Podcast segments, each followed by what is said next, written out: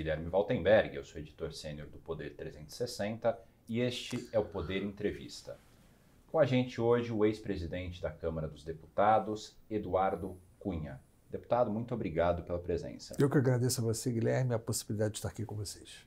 Recentemente, quando o juiz federal Ney Belo liberou o senhor da prisão domiciliar, ele criticou que teria sido uma, um prolongamento dessa prisão. Como é que o senhor avalia? A justiça foi injusta com o senhor?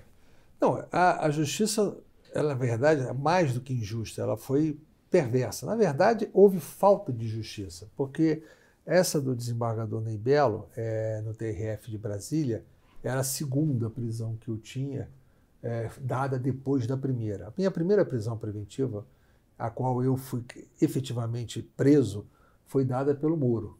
Né? No momento em que eu perdi o mandato, que a situação é uma situação bastante clara para que as pessoas possam entender. Eu tive uma denúncia que foi feita pela Procuradoria-Geral da República ao Supremo Tribunal Federal que eu exerci o mandato. É, essa denúncia foi aceita pelo plenário do Supremo Tribunal Federal.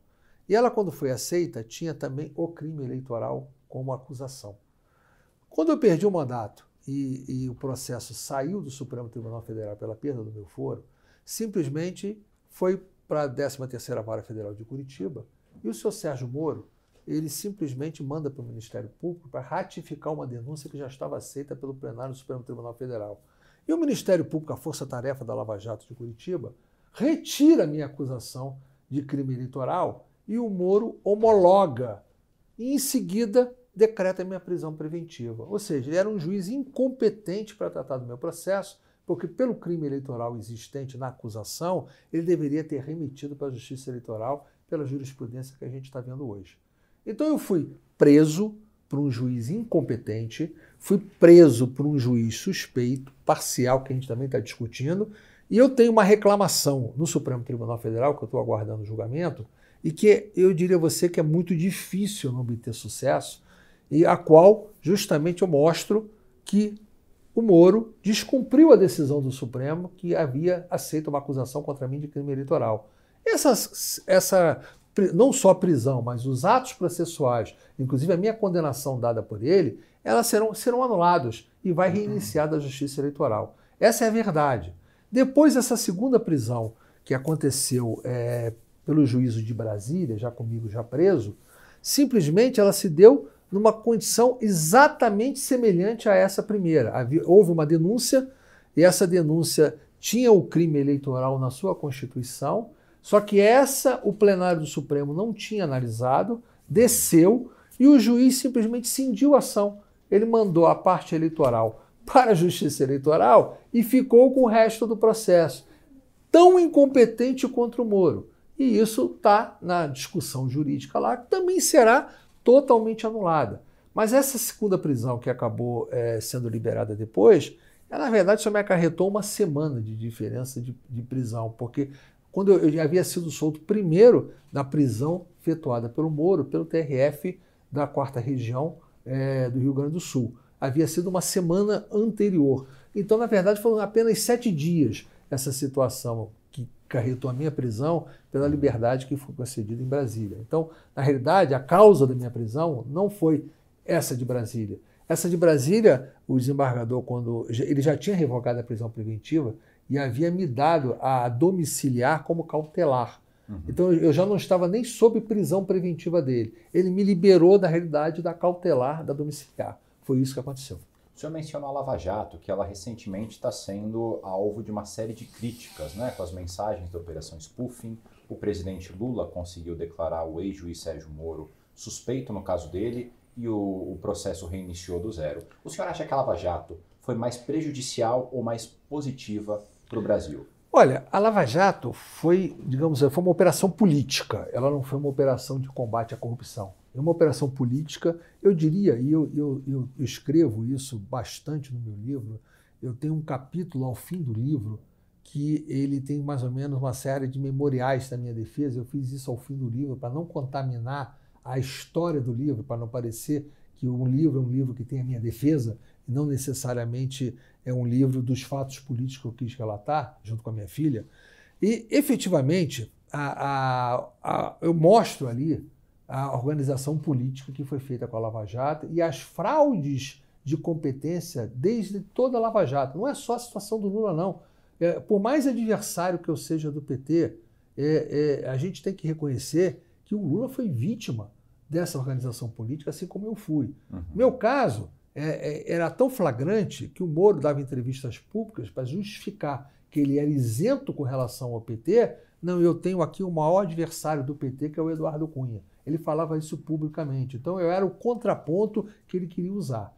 Então, essa organização política chamada Lava Jato, é, independente ou não de você querer reconhecer que existe, tem que existir o combate à corrupção, e você não vai colocar para debaixo do tapete efetivamente os malfeitos que porventura possam ter sido comprovados, mas tem que ser feito dentro do devido processo legal, com direito ao contraditório, ampla defesa, que é aquilo que a Lava Jato negou, sem você fazer prisões preventivas para obrigar as pessoas a delatarem, delatarem aquilo que eles quisessem para poder responsabilizar quem eles quisessem, que isso que foi feito é uma organização política, aquilo causou um mal ao país que nós não temos ainda ideia do tamanho. A queda do PIB de 2015, que foi o, primeiro ano do segundo mandato do governo da Dilma, foi uma queda do PIB igual à pandemia. Agora vocês imaginem é, é, a Dilma na pandemia. Teria sido um desastre hoje, mas teve um componente muito forte da Lava Jato. A Lava Jato, ela, ela, ela provocou uma retração econômica, provocou uma retração de investimento, ela gerou perda de renda, de arrecadação, gerou perda de empregos da forma como foi feita. A criminalização da atividade política era o mote da Lava Jato, onde todos ali eram candidatos. A discussão que se tinha em 2018 é se os procuradores de Curitiba iam sair para o Senado, e sair para não sei o quê, é a discussão se o Moro vai ou não vai ser candidato a presidente da República. Isso tudo acabou sendo exibido pela Vaza Jato. Eu diria que a Vaza Jato é, ela, ela fez um grande bem ao país, embora ela tenha uma conotação política e uma divulgação parcial daquilo que interessava somente para resolver a situação do Lula. Uhum. Por exemplo, eu estou pedindo acesso às, às conversas, me foi negado algumas vezes, acabou me sendo concedido depois de recursos parcialmente.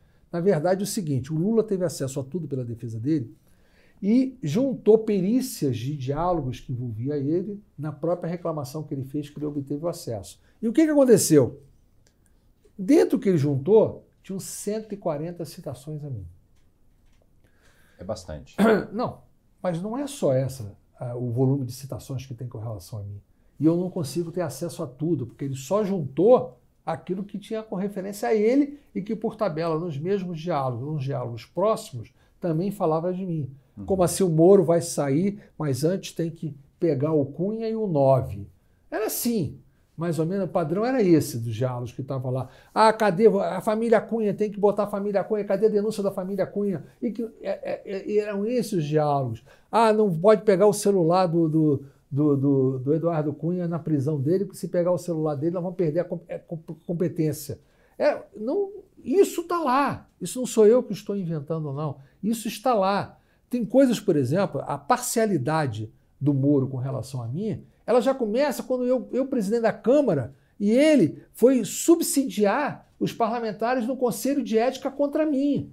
Isso, revisitando o processo agora, para efeito de ação, eu tenho isso comprovado. Então, a minha discussão de suspeição, que eu também entrei com a discussão para discutir no Supremo, ela tem, eu acho que não é isso que necessariamente vai resolver a anulação do meu processo é, a anulação do meu processo ela vai se dar pela fraude de competência que o Moro fez. Mas, de qualquer forma, exemplo do que aconteceu do Lula tem um efeito político, essa parcialidade. Essa parcialidade, não só por, pelo fato, ah, você não vai aproveitar a instrução probatória, com isso o processo vai voltar mais atrás. Eu não estou nem preocupado com isso, porque eu fui condenado pelo senhor Sérgio Moro por corrupção, dizendo o seguinte, com base na palavra de um delator, que disse que ouviu dizer de uma pessoa que não confirmou que eu fui a última palavra para nomear um ex-diretor da Petrobras. Um delator que ouviu dizer de uma pessoa que não confirmou. Olha o absurdo da minha condenação. Aí falavam e falam sempre da história das supostas contas que atribuíam a mim, que eu dizia e disse na época, e fui caçado por isso, que eu era mero usufrutuário, que aquilo era um trust. Uhum. E aí eu fui alvo de pilhéria, de Chinquale, é usufrutuário, usufrutuário da Suíça. Aí agora eu publico no meu livro, na página 800 do meu livro, um documento do Ministério Público que diz pede a minha colaboração, que eles não conseguiram ter acesso aos recursos, porque eu sou usufrutuário da conta. E eu não sou é, é, titular ou dono da conta. Está lá documentalmente publicado no meu livro. Eu fui caçado por algo que não era verdade que utilizaram para minha cassação. Então eu quero discutir essa minha situação jurídica, sim, mas quero discutir com a competência correta daqueles que são, dentro da nossa Constituição, o juiz natural para poder apreciar o meu processo, que não era o seu Sérgio Moro. Então, respondendo concretamente a tua pergunta, a Lava Jato ela causou um grande mal ao nosso país. O combate à corrupção ele não pode se dar ao arrepio da lei. É, o processo penal não pode ser utilizado para se fazer política. Eu sou e continuarei sendo adversário do PT. Eu quero que o Lula dispute a eleição, queria que ele disputasse em 2018 para que a população pudesse julgar os governos do PT e, consequentemente, chegar à conclusão que o melhor para o Brasil é não ter o PT. É isso que eu entendo que é a política que tem que ser feita. Não que eu tenha que tirar o Lula da eleição usando é, situações absurdas, fraudadas, para poder ganhar com gol de mão. É isso que, na verdade, aconteceu. E hoje o Lula aparece como líder na maior parte das pesquisas que saem. Ok, a gente está mais de um ano das eleições. Como é que o senhor avalia essa possível candidatura do ex-presidente Lula? Ele é um adversário é, que tem é, potencial de vencer o atual presidente, Bolsonaro? Não, ele, ele, ele é um candidato forte, sem dúvida nenhuma. Eu diria que a eleição ela tem o Bolsonaro e o Lula com um quadro definido que não vai se alterar. Uhum. É, é, você sempre teve, desde a nossa história, desde 1989, você teve é, uma, a polarização nunca deixou de existir e não vai deixar de existir. O que aconteceu em 2018 é que o Bolsonaro tomou o lugar de anti-PT do PSDB. Uhum. E começou a tomar, inclusive, pela própria Lava Jato. Não que o Bolsonaro virou o candidato da Lava Jato. Foi naquele momento em que houve aquelas delações envolvendo o Aécio, que era o maior recall que o PSDB teve, aquilo, de uma certa forma, abalou bastante a situação do PSDB como anti-PT. Uhum. O que aconteceu? Que o Bolsonaro tomou o lugar do PSDB como anti-PT, que existiu desde a eleição de Fernando Henrique em 94, que ganhou 94 e 98, e depois ficou eh, disputando e perdendo para o PT nas outras quatro eleições subsequentes. Uhum. Então essa polarização acabou sendo quebrada. Hoje, você para quebrar essa polarização, você não tirará o PT. E você também não vai tirar o Bolsonaro como anti-PT. Você pode bater, fazer o que estão fazendo com o Bolsonaro, que é um verdadeiro absurdo de, de mídia, de ataque que estão fazendo com ele, com o governo que, com o objetivo de ter um desgaste, e ainda assim ele resiste num percentual de aprovação dele que é mais do que suficiente para que ele esteja no segundo turno. Não há possibilidade nenhuma de se abalar. Aliás, é muito difícil. Eu não vi até hoje uma eleição que um candidato à reeleição não vá para o segundo turno. É, é, é uma Nunca coisa. ocorreu no Brasil não, até hoje não. Talvez ocorreu. tenha ocorrido numa eleição de governador, se eu não me sim, engano, sim, no, Rio Grande do Sul. Não. Presidencial não aconteceu. É, no, no, em Mato Grosso, em 2018, Pedro Taques era governador não, é, não chegou no segundo turno. Teve uma no Rio Grande do Sul também, se eu não me engano. Então, mas são uma coisa, se você contar percentualmente, ela é mínima. Então, mas só que as circunstâncias estaduais, elas não são da polarização, elas são apenas de rejeição ou aprovação ao governo que está lá. E a eleição de governador é muito diferente da eleição de presidente da República. É uma eleição que está imprensada, é uma eleição muito mais política. Então, se a eleição política de governador ela não foi construída pelo governador no exercício do mandato, ele não vai conseguir manter na sua eleição. Então, é, sempre os governadores que disputaram a sua reeleição fizeram um arco político no, no, exercício do mandato que tornava difícil até você ter uma oposição a eles. Um governador que não consegue ir para o segundo turno significa que ele fracassou na política o seu mandato inteiro e dificilmente vai ter isso eleitoral. Então, eu acho que a polarização que existe em Bolsonaro e Lula está clara. O Bolsonaro e o Lula vão vencer ou não a eleição, qualquer dos dois, no segundo turno, por aqueles que prevalecer o antipetismo ou antibolsonarismo que se criou a partir da, da, da, do desenvolvimento do, da, rejeição ao próprio Bolsonaro. Então, esse vai ser o perfil. O fato do Lula hoje é, estar num percentual maior, primeiro, o Lula sempre teve é, e, e, sempre vai ter, como o PT sempre teve um tamanho que chegava um terço do eleitorado. Sempre aconteceu isso. Quando o PT ganhava, ganhou as eleições, foi que ele conseguiu, além do terço que ele tem, ganhar aqueles que não são nem uma coisa nem outra, que se decide pelo momento na eleição do que ele acha que é melhor na visão deles para o país. E foi assim que Bolsonaro também ganhou do PT no segundo turno em, em, em 2018. E assim será a decisão. Quer dizer, esse, esse, esse aspecto do meio, quer dizer, um terço é PT, um terço é anti-PT e um terço é branco, nulo e a divisão dos outros candidatos todos. Então, esse terço, que é branco e nulo, e a divisão dos candidatos todos, é que vai ter um perfil que pode decidir ou não a eleição dentro do segundo turno, que vai prevalecer para mais anti-A ou anti-B, anti-PT ou anti-Bolsonaro. O Lula está hoje numa posição melhor, ela, ele tem o seguinte: você saiu de uma reabilitação dele. O fato de você ter constatado aquilo que todos nós sabíamos, que o Lula efetivamente foi preso injustamente, assim como eu também o fui, e, a, e que o Lula conseguiu a comprovação é, do ponto de vista de decisão judicial que o Moro é suspeito e parcial, como realmente o é, a, o Lula virou, passou até a ser a graça da vítima, né? E isso, efetivamente, no primeiro momento, ele te dá um, uma cancha maior. Mas à medida que o tempo vai passar, que você vai discutir de novo o processo, na hora que o Lula termina esse período de graça, de um pouco tempo que ele saiu dessa situação incômoda que ele estava, ele vai ter que começar a discutir o seguinte: o que é melhor para o Brasil? É os governos do PT que o, que o Lula uh, teve, ou a Dilma, que foi a produção do próprio PT, do próprio Lula, ou é o governo que o Bolsonaro fez? Então, isso vai ficar, uma, é, vai ser o debate. Uhum. A minha pergunta é o seguinte: é, quem vai ser a chefe da Casa Civil do Lula se ele ganhar? Vai ser a Dilma? Então, é, é o tipo da, da, da, da, circunstância que a gente vai ter que mostrar para a sociedade. O Lula é, tinha um partido, esse partido do, do PT é o partido que teve políticas públicas feitas nos governos do PT que causaram prejuízos ao nosso país. Quem criou essa política de campeões nacionais que gerou bilhões dados a títulos subsidiados, pagos por todos nós, por juros subsidiados do BNDES, a diferença de juros para os juros que é dado para rolar a dívida pública, pago do orçamento, pago por todos nós. E criou esse monstro, por exemplo, como a JBS, que foi criada às custas de subsídio do BNDES. Então, e, uma empresa corrupta, que está lá confessada por eles mesmos, pelos seus donos. Então, nós criamos, eu não estou dizendo aqui que houve corrupção do PT por ter dado financiamento. A política gerou uma empresa corrupta e, e às nossas custas. Então, isso é uma coisa que vai ser debatida na campanha eleitoral. É esse debate da campanha eleitoral que você vai mostrar o que, que fez o governo Bolsonaro. O governo Bolsonaro está lá tentando promover as privatizações, conseguiu fazer uma reforma da Previdência, mas não fez que metade do governo do Bolsonaro está debaixo da pandemia.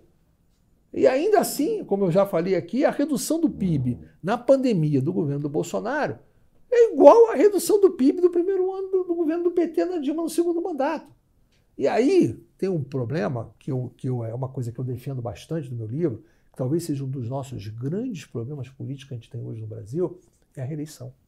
Nós não tínhamos que ter a reeleição, foi feita pelo oportunismo do Fernando Henrique para poder tentar se manter no poder e criou um problema para o nosso país que gerou a reeleição do Lula que, e a reeleição da Dilma. A reeleição do Fernando Henrique e a reeleição da Dilma, ela tem muitas semelhanças, eu analiso isso no livro. Por quê? Ambos tiveram que fazer é, situações de esconder da população a real situação econômica e depois foram tentar consertar e não conseguiram. Tanto que o Fernando Henrique saiu com uma popularidade muito baixa e teve o PT eleito nas costas dessa situação e ficar aqueles anos todos dizendo que tinha uma herança maldita que veio do Fernando Henrique. Isso é uma coisa que não sou eu que estou falando, é uma coisa pública.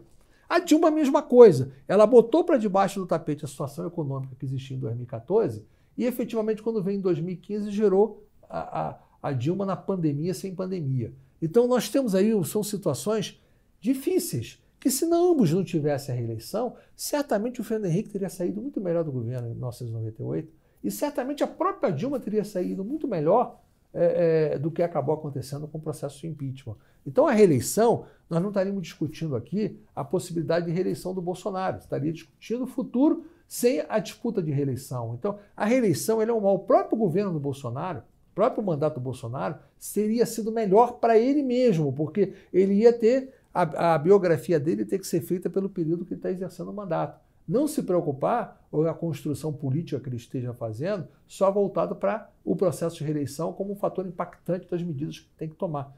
A reeleição tumultua. Você imagina isso levado para os municípios pequenos. Você impede a formação de liderança, você torna a máquina um fator instrumentalizado, que você passa todo o primeiro mandato buscando o segundo, E o segundo, você está pensando que você vai fazer um sucessor. Você não constrói biografia, você constrói nichos de poder que você tem que ser mantido. Então, a reeleição, eu diria que é um dos grandes males que aconteceu no nosso país, é o que mais impacta a política pós-ditadura. É, é, e, e, nós estamos aí com 23 anos é, desse processo de reeleição. Quer dizer, é uma coisa que tem muito impacto. É uma geração que está debaixo de uma política errada. Então, é, mas é o que existe hoje. Mesmo que você fosse acabar com a reeleição, aliás, eu votei como presidente da Câmara e tem uma PEC que termina a reeleição, que está no Senado, que infelizmente não foi levada adiante pelo Senado, porque os interesses são muito maiores daqueles que estavam por exemplo, por causa do Renan, que tinha um filho governador candidato à reeleição. Enfim, embora a gente ressalvasse que não valia para o mandato subsequente eh, daquele, não, não tiraria o direito, mas teve, teve rejeições que impediu que ela fosse votada.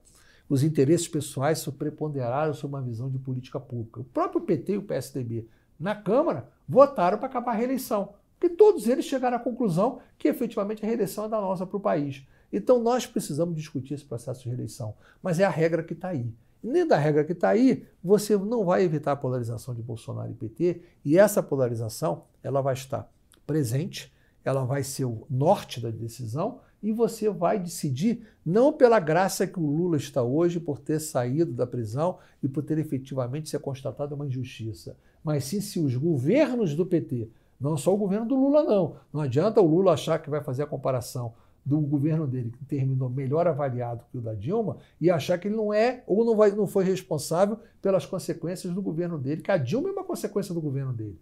Então, o que aconteceu com o PT no governo da Dilma vai ser comparado, a comparação vai ser com todos os governos do PT. E aí é muito difícil que o Lula mantenha essa dianteira é, na hora que a avaliação concreta sobre as políticas públicas, sobre o que foi feito entre os, os dois governos. Quando esse debate começar a vero, dificilmente o Lula vai ficar com essa dianteira que ele saiu agora nas pesquisas recentes.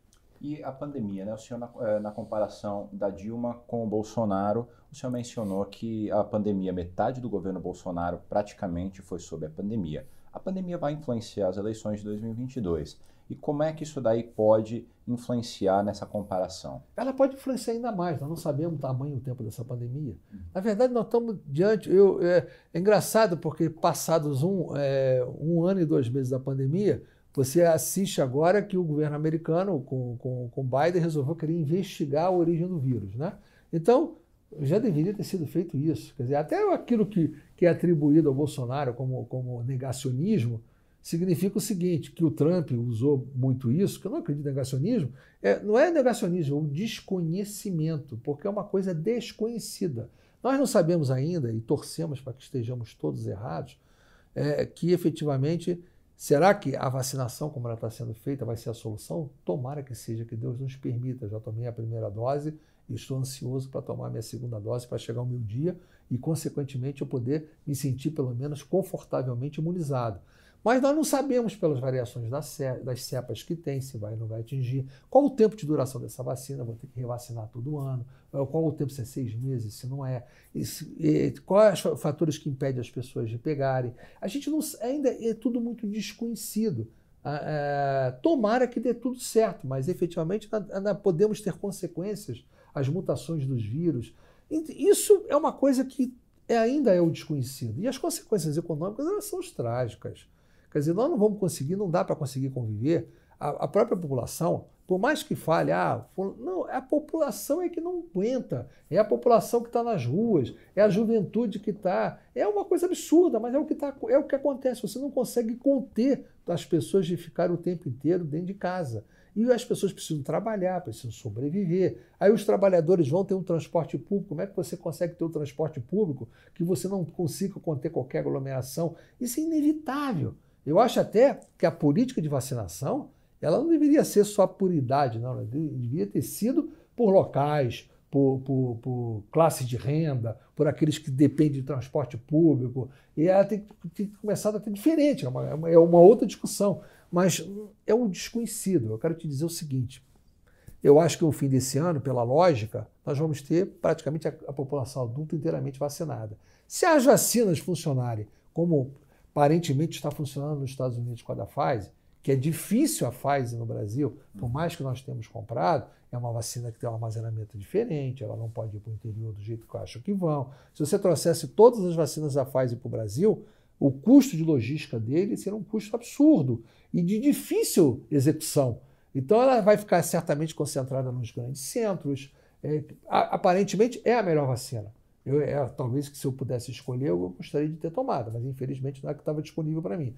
Mas será que vai ter alguma outra? Ou será que, por exemplo, o que está acontecendo na Índia agora, ou que chegou a acontecer aqui no Amazonas, o que já aconteceu na África do Sul, ou que pode vir a acontecer em qualquer lugar, essas vacinas darão conta disso? Uhum. Como é que fica? Quer dizer, é uma situação ainda que eu entendo que não está ainda totalmente esclarecida. E a prova que não está esclarecida, o governo americano agora quer investigar. Depois de ter morrido tanta gente, não ter começado uma investigação para saber aquilo que efetivamente aconteceu, que ninguém sabe. Tudo hoje é teoria. É uma teoria que não tem nada comprovado. Então, aí, como isso vai ter consequência na eleição? Depende do que vai acontecer certamente já impactou a vida de todos nós. A forma de você ver o que vai acontecer. Dificilmente nós vamos voltar a ser a mesma coisa, todos nós. É? Os nossos conceitos hoje, não só de aglomeração, de cuidado, porque a gente aqui, todo mundo aqui está andando de máscara. Quem já viajou o mundo, você chegava na China, ou chegava no Japão, chegava nos países asiáticos como um todo, você não encontrava ninguém sem máscara já andando pelas ruas, antes da existência é, da divulgação do coronavírus. Você via asiáticos, muitos na Europa, andando, e todos andavam de máscaras. Então é uma situação que a conscientização deles já existia desde antes. Então isso agora vai espalhar pelo mundo inteiro. É um conceito que vai mudar. Vai ser um conceito de vida, um conceito de forma de você conviver com a saúde. Agora, o que está por trás disso tudo, se descoberto, pode determinar qual vai ser o futuro. Se você conseguir compreender o que aconteceu e ter uma forma correta de prevenir, certamente a influência vai ter. Mas você, eu, eu entendo que não dá para culpar ninguém e vejo com muita, muita, muito, assim, muita preocupação a utilização política que muitos tentaram fazer. Você veja bem, o Dória é, tentou fazer disso uma bandeira de campanha. No entanto, a vacina que ele trouxe, que, que tomara que tenha o resultado que tem, a gente espera que tenha, ele não conseguiu ter as quantidades que devia. É, é, a, o Brasil está sendo abastecido muito mais pelas outras vacinas do que a própria vacina que ele trouxe.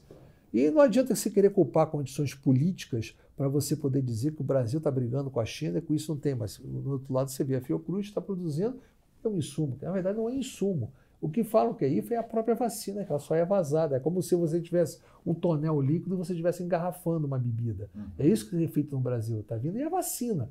E quando você pega os números, o volume de produção de vacinas da China total chegou em torno de 600 milhões de doses, dos quais 40% foram exportados. E desses 40%, a metade está aqui na América Latina. Então, é o volume que eles ofertaram. E você tem um problema econômico, todos compraram. Aconteceu a mesma coisa com respiradores, com equipamentos de proteção individual no início da pandemia, aqueles chamados EPIs. Começou a ter avião de contrabando pagando o dobro do preço, avião sendo apreendido nos Estados Unidos para não continuar porque eles precisavam dos equipamentos, porque tem uma, tem uma é, é economia, oferta e procura. A procura está maior que a oferta. O preço subiu. Ele tem um contrato para fornecimento com o Brasil por um preço e estão pagando o dobro.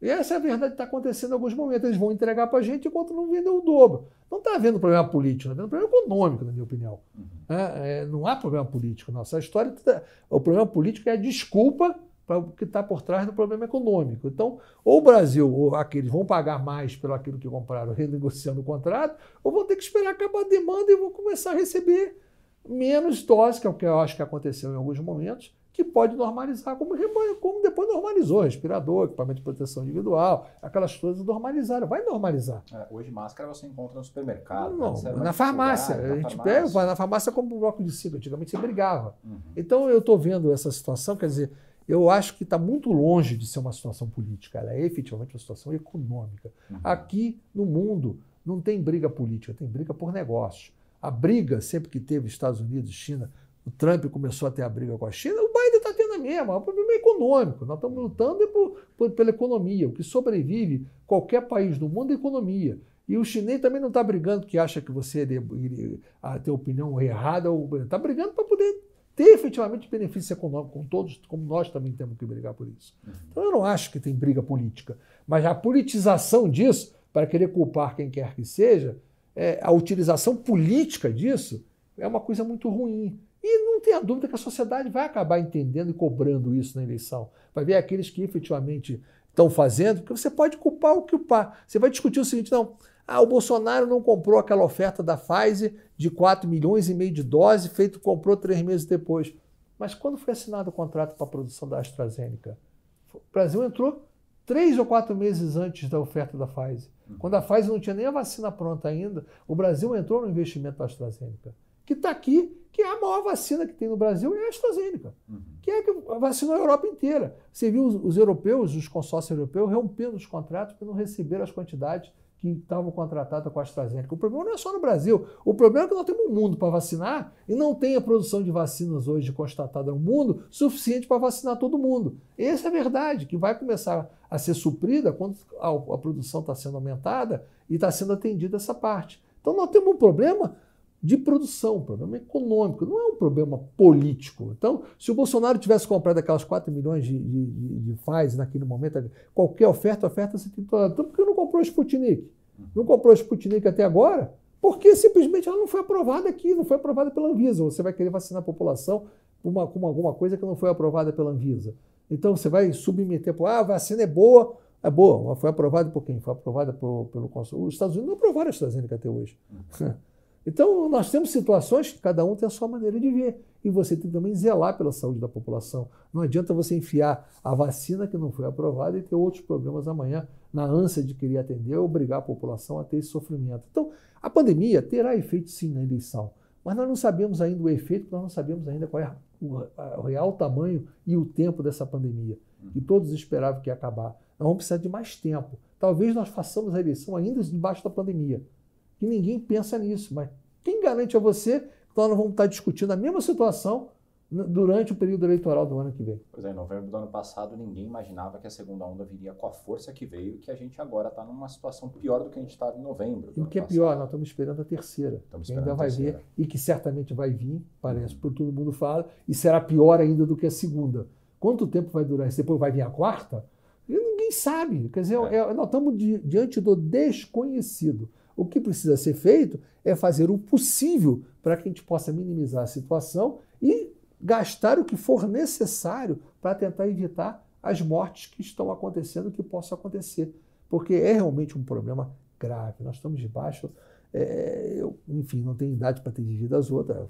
A comparação que nós podemos ter no mundo é a gripe espanhola de um século atrás, que efetivamente talvez tenha sido pior naquele momento da proporção do que foi essa hoje, mas nós não temos ainda o, a memória sobre isso para saber o que aconteceu. Essa pandemia, ela é o, o, o problema do século. Uhum. É o problema do século, que efetivamente nós não sabemos o tempo que vai levar. O senhor mencionou, é, o senhor chamou de desconhecimento que a oposição ao Bolsonaro chama de negacionismo. E a gente tem agora a CPI da Covid que está investigando tudo aquilo que foi feito e o que deixou de ser feito pelo governo Bolsonaro ao longo da pandemia, sobretudo no começo. Como é que o senhor avalia a CPI? Olha aqui, quando eu falo de desconhecimento, você pega, por exemplo, nós tivemos aqui uma grande crise no mundo, que não foi crise de saúde, foi a crise da economia. A crise da economia que aconteceu com aquela quebra nos Estados Unidos de 2008, do, do Lehman Brothers, do, dos títulos imobiliários, que gerou um, um, efeito em cascata na economia de todo mundo. E o Lula chegou aqui e disse que não era, que não era um tsunami. Na época tinha aquela história do tsunami, o tsunami uhum. teve, aconteceu o tsunami, que era uma marolinha. uma marolinha, tá certo? Então, é a mesma, é, não tem muita diferença entre o tsunami a marolinha e, e em termos de interpretação, de minimizar ou se dizer que é uma gripezinha. Não, a, a, diferença dentro do contexto é exatamente a mesma. Aquela crise era muito grave e não era uma marolinha. Uhum. É, o que, que, é o papel de um, de um, de um governante? É ele tentar. É, existe uma grande diferença entre o Lula e a Dilma. O Lula dizia que o tsunami era uma marolinha. A Dilma pegava a marolinha e fazia um tsunami. Então, eu estou dizendo isso não para querer comparar é, o problema econômico com o problema da saúde que afeta a vida. Eu quero dizer o seguinte, que o presidente ou o chefe de Estado, ele, ele tem muito mais um papel de, digamos assim, como o Lula o fez de animador de auditório, não precisa ser animador de auditório, mas ele tem um papel de tentar é, pregar ou tentar mostrar à sociedade para tirar um pouco a intranquilidade da sociedade e tentar colocar a sociedade que a vida vai voltar ao normal. É, porque é, o, o, pavor que as pessoas ficam, é, eu, eu, eu, no início da pandemia, eu não consigo ficar com a televisão ligada, não, você não consegue ver. Você, quando você acaba de vendo os telejornais, principalmente os que foram colocados pelas organizações Globo, seja pelo, pela, pela Jornal Nacional, seja pela Globo News, a gente parecia o seguinte: você acabava de ver é, 30 minutos, você tinha vontade de entrar debaixo do travesseiro, tapar a cabeça, cobrir e não sair da cama. Porque parece que você vai morrer só de respirar. É, então, a, isso é uma coisa que causou um pânico na população. Claro que você tem que orientar, claro que você tem que mostrar para todo mundo os riscos que você está correndo, claro que você tem que tentar debater o desconhecido para tentar tornar ele conhecido, que é uma coisa que não se conseguiu, você só conseguiu criar mais dúvidas do que esclarecer. O esclarecimento e a campanha e mostrar, olha aqui, eu, por exemplo, mesmo podendo sair depois de, de, de liberado, é, eu tenho evitado. É, eu, por exemplo, eu não viajei de avião, viajei de carro. Enfim, eu estou tentando evitar é, qualquer tipo de aglomeração, é, até porque pelo meu perfil, pela idade, pelas condições de saúde, uma Covid comigo seria uma coisa muito difícil. É, eu sei disso, que eu corro um risco muito maior do que você, que é mais jovem, enfim, com, com sem problemas de saúde. Então, é, é, há que se ter esses cuidados e a consciência vem de cada um que zela pela sua saúde. Mas o pânico, ele não ajuda.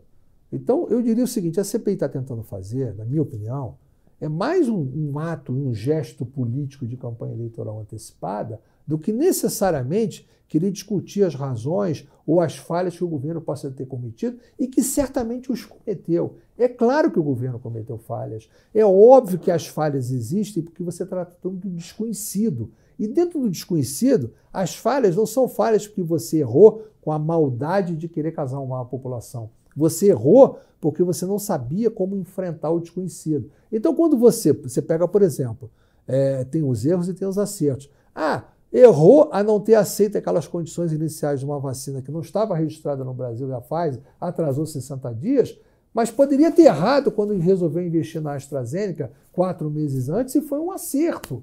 Ou a, acertou quando a, a, foi feito através do, do, do, do Butantan trazer um, uma vacina chinesa para cá, foi um acerto. Mas pode ter tido erros, talvez feito mais tarde. Por que não fez antes? Porque não estava disponível para ele, as condições não eram naquele momento aceitáveis.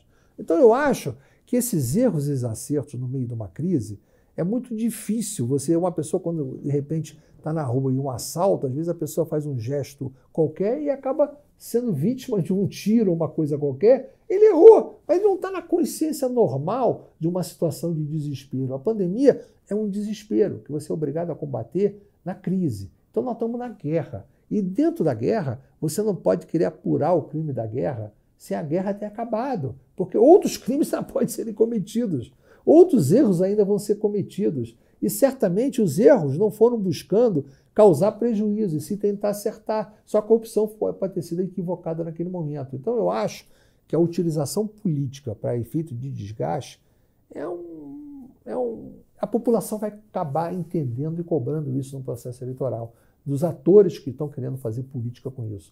É claro que ao terminar esse processo, se erros constatados foram cometidos com dolo, eles têm que devem ser punidos. Mas se os erros cometidos, na minha opinião, qualquer que sejam eles, pode ser por dolo. Não foram com dolo, foram com o intuito de acertar, porém o fizeram equivocadamente acharam que tinham outras opções melhores, ou no meio daquela confusão que você está, você tem 50 problemas para resolver, de repente você acertou em 49 e você errou em um, e esse causou mais problema. Então, isso é uma coisa que só o tempo depois, fora, distante do processo, você vai poder apurar, e aí sim deve responsabilizar quem quer que seja. Mas nesse momento é palanque político. Até porque é, o efeito que isso causa é você não tomar decisões mais. Porque quando você está sendo contestado, porque ah, o, a empresa mandou 10 e-mails. Você consegue responder todos os seus e-mails no dia, ou você dá razão a qualquer e-mail. Imagine o agente público no exercício de 50 mil atividades. Ele é obrigado a responder um e-mail de uma empresa privada e atender as condições, no exato minuto, atrasar 48 horas, uma semana, 10 dias. É como isso é normal. Protocolei uma proposta. De quantas propostas existem lá. Até porque o poder público tem uma forma de contratar que não é pela oferta, é ele que procura.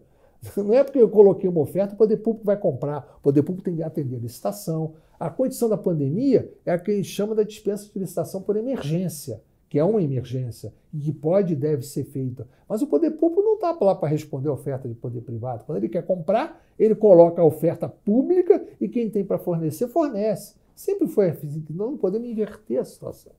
Então, o que nós estamos aqui é fazendo uma politização. E se esse é, efeito isso pode ter, só o tempo vai dizer. Aí você, alguns vão dizer o seguinte: ah, mas a pressão que está sendo feita vai impedir eles de errarem. Pode ter um efeito disso, mas também vai, vai fazer com que eles errem, sabe por quê? Não agindo, para amanhã não ter que ser responsabilizado por qualquer fato que aconteceu. Então, é uma situação realmente muito estranha. Não está fazendo bem, não vai fazer bem ao combate da pandemia, essa politização que está sendo feita, onde alguns estão tentando recuperar ou fazer a sua, a sua imagem à mercê do desgaste de um processo. Vamos dizer assim, são animadores de cemitério. Na prática ali, nós estamos com alguns ânimos de cemitério ali. Aquilo que o Lula fez com a Marolinha de auditório, estão fazendo com o cemitério né, em cima das vidas das pessoas que perderam. Quando você coloca lá na, na frente o número de mortes cada dia numa plaquinha, aquilo é um efeito político para poder pegar a imagem de televisão. É. Ou você acha que alguém está confortável, caiu um avião, 30 aviões por dia, 20 aviões por dia, 10 aviões por dia, não choca a todos nós. Qual a família que não está sendo atingida? Mas a, a família que não está sendo atingida acha que a culpa é do governo porque alguém foi fazer festa, ou porque andou, porque circulou, ou alguém que precisa trabalhar para sobreviver, para ter um prato de comida de casa, pegou um transporte público, se contaminou e acabou contaminando todo mundo. As pessoas têm que ver assim, como é que eu vou sobreviver é, evitando de ser pego. E como o vírus está há tanto tempo, eu vou parar a vida toda sentado, as pessoas optam por correr risco. Isso não é culpa de governo nenhum. Então eu acho que a CPI, do jeito que ela está, ela não vai prestar um bom serviço, ela atende mais um objetivo eleitoral. Pensando então nas eleições de 2022, qual que é a diferença das eleições do ano que vem para as eleições de 2018? Como é que o senhor avalia? Bom, é, é, a gente conta uma, uma história de brincadeira que ela tem muito a ver com a interpretação que a gente vai dar. Estava até falando isso outro dia, né? A gente está muito habituado a ver, por exemplo, comércio no interior, e que você troca o dono do comércio e vende para um terceiro. Aí, para se apresentar que o comércio tem um novo dono, se colocava uma placa sob nova direção. Aí, uma vez aconteceu uma história no interior que o comércio foi trocado, só que quem comprou o comércio passou a dar um atendimento muito ruim para a população. Né? E aí, o antigo dono foi e comprou o comércio. Aí, ele botou uma plaquinha sob velha direção. Ou seja, retornando aquilo que o pessoal achava que era ruim, que acabou sendo mudado. Eu acho que a eleição de 2022 ela vai ser sob velha direção. Até porque o novo não tem o novo. O próprio é, Bolsonaro, que naquele momento foi o novo, ou aqueles que vieram é, no bojo da sua eleição e se elegeram também como novo, esse novo hoje já não é novo, ele já é velho. Então, o que eu quero dizer com isso? Não eu quero dizer assim, não vai voltar o velho porque o novo foi ruim. Não é isso que eu quero dizer. O que eu quero dizer claramente é o seguinte: é que não tem novo que vai preponderar nessa eleição para poder mudar o processo. Todos são iguais, são igualmente velhos. Tanto é, o Bolsonaro e aqueles que se elegeram, quanto o PT e aqueles que estão ao seu lado. Todos são velha direção. Então, se nós vamos ter uma política, não vai acontecer de novo na eleição aparecer um governador maluco, como apareceu no meu estado ali, que acabou se elegendo, acabou sendo vítima daquilo. Vai ter uma eleição que a política vai preponderar. Aqueles que foram alijados do processo eleitoral em 2018, por essas razões de ser antipolítica, esses voltarão e alguns podem não se eleger, porque não tiveram votos para isso, mas não serão pelos motivos de rejeição à política. Eles vão se reeleger ou não se eles fizerem boas ou más campanhas, tiverem boas ou más propostas e efetivamente serem avaliados pela população. Alguns antigos, como eu espero que aconteça com o PT, eles não, na minha opinião, não devem voltar, porque eles no exercício da política erraram. Não porque é, efetivamente os outros possam ter errado. Então, o que eu quero dizer é o seguinte: será uma eleição mais semelhante à de 2014 a de 22 do que a de 2018. Então, o processo decisório da população vai ser: o governo Bolsonaro é melhor que o governo do PT, ou o governo do PT, na opinião deles, foi melhor que o governo Bolsonaro. É essa, isso que vai decidir a eleição. Não é o que vai decidir a eleição. Ah, apareceu alguém lá que é contra isso, é contra aquilo, nunca foi político, eu sou fora da política. Esses políticos, como o Dória apareceu em 2016 e foi nesse mesmo discurso em 2018. Como é que, por exemplo, o Dória, que se elegeu com Bolsodória, vai aparecer na, na, na, eleição pelo PSDB e dizer que é contra o Bolsonaro? É, é, é, vai ser uma circunstância difícil para o eleitor que elegeu ele em São Paulo entender. Uhum. Vai, ele vai ficar mais como oportunista do que necessariamente como opção. Então, essa, essa circunstância em 2022 ela vai ser vista pelo lado político. Por isso é que eu acho difícil quebrar a polarização e os fundamentos da eleição vão se dar pelas suas opções políticas, daquilo que a população vai entender que é melhor para ela em função das opções políticas existentes. Jamais pelas novas políticas que vão aparecer. Não terá nova política. É, esse nova direção e velha direção, ela tem muito mais similaridade com o que eu quero dizer com a nova política que disseram que é passar a existir e a velha política. Nós estamos voltando à velha política. Uhum. É, esse é o meu entendimento. E com relação a uma terceira via, o senhor menciona Lula, Bolsonaro, mas existe um movimento aí, na hora que o senhor fez a análise das quantidades de votos, né, os terços, Bolsonaro um terço, Lula um terço e um terço nulo, branco e outros candidatos. Existe a chance de alguém, algum candidato, conseguir unir esse centro? Olha, Guilherme, se você pegar, tem determinadas estradas no Brasil, isso eu pude perceber bem vindo, vindo do Rio para Brasília de carro. Tem pontos da estrada que você tem estrada que você, você tem com pista dupla e você tem estrada de mão em contramão na pista única. Mas quando você chega em determinadas subidas, você tem uma segunda pista em algum dos lados que é subida. Então, nesse momento, você tem dois carros subindo para um lado um e um descendo. No outro momento você tem dois carros vindo de lá e tem para cá. Essa é a terceira via. É a pista que está colocando no meio dos dois, que você a hora vai subir para acompanhar o que está subindo, a hora vai acompanhar o que está subindo do lado contrário. Então quer dizer o seguinte, não existe. Ela vai para o lado, um dos dois lados, de acordo com o momento da estrada. Então a terceira via que querem colocar nada mais é que a opção do terço um terço que eu entendo que é PT, um terço que é anti-PT, e esse terço que pode andar na estrada quando for aclive com o lado direito ou vai andar com o lado esquerdo. Então não há terceira via. Não há terceira via. Entendeu? O que vai acontecer é que vai, se o momento tiver da subida do lado direito, essa terceira via vai acompanhar a direita. Se o momento da subida for do lado esquerdo, a, a, esse, esse movimento vai acompanhar o lado esquerdo. É isso que vai acontecer. Uhum. E pensando agora nos partidos, né? A gente teve uma explosão de votos em 2018 para o PSL, houve uma queda do PSDB, PT, alguns outros partidos. Qual que é o cenário que o senhor vislumbra para os partidos para a eleição de deputados em 2022? Exatamente o mesmo processo, porque o que aconteceu com esses que se elegeram no bojo do discurso é a nova política, né? Essa nova política virou velha de novo. Então, ou eles têm propostas, ou vão conseguir se manter no discurso que eles são a velha política também, ou eles, a nova política já deixaram de ser o novo. Então, em cima daquele discurso, eles não se elegerão. Não se elegerão. Uhum. A gente está acabando nossa entrevista, mas dá tempo para uma última pergunta. O senhor vai começar a escrever artigos para o Poder 360. O senhor pode antecipar aqui para os nossos espectadores o que esperar das suas colunas? Bom, a minha, a minha coluna, que eu pretendo que nós vamos começar já é, agora, no início de junho, que nessa semana seguinte, a gente pretende fazer todas as segundas-feiras, pelo menos inicialmente, quinzenalmente. Eu pretendo fazer análise pura e simples dos fatos políticos. Não, sou, não é o fato cotidiano daquilo que está acontecendo no dia. Para isso, vocês já fazem muito bem no desenvolvimento do noticiário diariamente. O que eu pretendo fazer é a análise conjuntural e que os fatos que estão acontecendo são incorporados na própria análise conjuntural. E principalmente buscando o traço histórico daquilo que aconteceu para você comparar e se situar nesse momento. Eu faço muito isso no livro. Quem tiver oportunidade de ler é, o meu livro sobre impeachment, você vai. Deixa o spoiler, deixa o nome do livro aí. É, pro, Tchau, querida, que eu fiz em autoria com a minha filha, Daniele Cunha.